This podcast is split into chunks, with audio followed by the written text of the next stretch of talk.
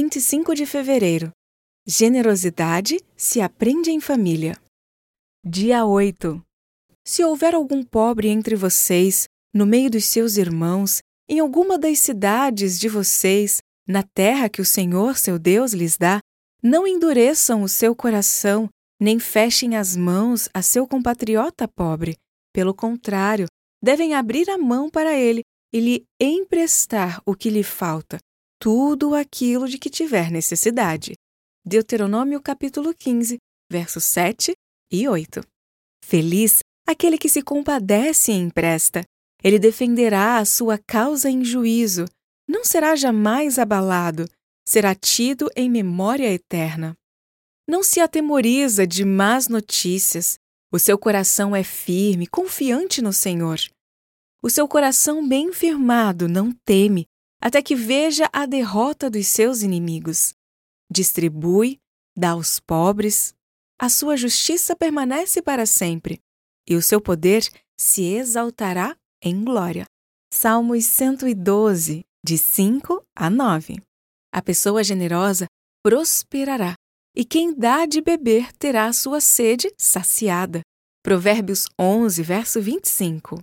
Exorte os ricos deste mundo a que não sejam orgulhosos, nem depositem a sua esperança na instabilidade da riqueza, mas em Deus, que tudo nos proporciona ricamente para o nosso prazer. Que eles façam bem, sejam ricos em boas obras, generosos em dar e prontos a repartir, ajuntando para si mesmos um tesouro que é sólido fundamento para o futuro a fim de tomarem posse da verdadeira vida. 1 Timóteo capítulo 6, verso 17 a 19. Ora, se alguém possui recursos deste mundo e vê seu irmão passar necessidade, mas fecha o coração para essa pessoa, como pode permanecer nele o amor de Deus? Filhinhos, não amemos de palavra, nem de boca para fora, mas de fato e de verdade. 1 João capítulo 3, verso 17 e 18. Jesus Cristo, o maior modelo de generosidade. O redentor do mundo era filho de pais desfavorecidos. Quando na infância foi apresentado no templo, sua mãe só podia levar a oferta designada aos pobres: um casal de rolinhas ou dois pombinhos. Ele foi o maior presente do céu ao nosso mundo dádiva acima de toda avaliação. No entanto, só pode ser apresentado com a menor das ofertas. Durante sua peregrinação na terra, nosso Salvador participou da sorte dos pobres e humildes. A renúncia e o sacrifício caracterizaram sua vida. Conselhos sobre Mordomia, página 111. Cada ato de bondade fortalece o doador. Cada ato de abnegação para o bem dos outros fortalecerá o espírito de beneficência no coração do doador, levando-o cada vez para mais perto do Redentor do mundo, que, sendo rico, por amor a nós, se fez pobre, para que pela sua pobreza enriquecêssemos. 2 Coríntios 8, verso 9. Somente quando cumprimos o propósito divino em nossa criação é que a vida pode ser uma bênção para nós. Todas as boas dádivas de Deus para o ser humano se demonstrarão apenas uma maldição, a menos que as empregue para abençoar seus semelhantes e para o avanço da causa de Deus na terra. Conselhos sobre Mordomia, página 16. O verdadeiro valor do dinheiro. O melhor legado que os pais podem deixar aos filhos é o conhecimento do trabalho útil e o exemplo de uma vida caracterizada por fazer o bem sem interesses pessoais. Por uma vida assim, eles mostram o verdadeiro valor do dinheiro, que só deve ser valorizado pelo bem que pode realizar em suprir as próprias necessidades e as dos outros e em promover o progresso da causa de Deus. O Lar Adventista, página 321 um cofre de abnegação. As crianças devem ser educadas a negar a si mesmas. Certa vez, quando falava em Nashville, o Senhor me deu luz sobre esse assunto. Ocorreu-me repentinamente, com grande força, que em cada lar deveria haver um cofre de abnegação e que, com esse cofre, as crianças deveriam ser ensinadas a colocar as moedas que, de outro modo, gastariam em doces e outras coisas desnecessárias. Vocês perceberão que as crianças, ao colocarem as moedas nesses cofres, alcançarão uma grande bênção. Cada membro da família, do mais velho ao mais novo, deve praticar a abnegação. Orientação da criança, página 90 e 91. Manifestar verdadeiro interesse pelo sofredor. A verdadeira caridade ajuda as pessoas a se ajudarem. Se alguém vem à nossa porta e pede alimento, não devemos mandar embora com fome. Sua pobreza pode ser o resultado de um fortúnio. Mas a verdadeira beneficência significa mais do que simples dádivas. Importa num real interesse no bem-estar dos outros. Cumpre-nos buscar compreender as necessidades dos pobres e dos aflitos e conceder-lhes o auxílio que mais benefício lhes proporcione. Dedicar pensamentos, tempo e esforço pessoal custa muitíssimo mais que dar meramente dinheiro. Mas é a verdadeira caridade. Os que são ensinados a ganhar o que recebem aprenderão mais prontamente a empregá-lo bem. A Ciência do Bom Viver página 195. Uma antecipação do céu para os pobres. Quando você der um jantar ou uma ceia, não convide os seus amigos, nem os seus irmãos, nem os seus parentes, nem os vizinhos ricos, para não acontecer que eles retribuam o convite e você seja recompensado. Pelo contrário, ao dar um banquete, convide os pobres, os aleijados, os coxos e os cegos, e você será bem-aventurado pelo fato de não terem eles com que recompensá-lo. A sua recompensa você receberá na ressurreição dos justos. Lucas capítulo 14, verso 12 a 14. Estes são hóspedes que não nos custará muito receber.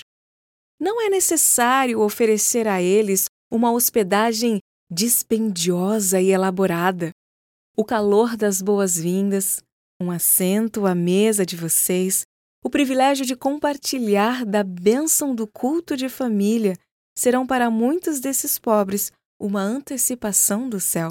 A Ciência do Bom Viver, página 353 e 354. Uma pequena luz que se espalha. Temos pouco tempo à disposição. Não podemos passar por este mundo mais de uma vez. Desse modo, precisamos tirar o melhor proveito de nossa vida.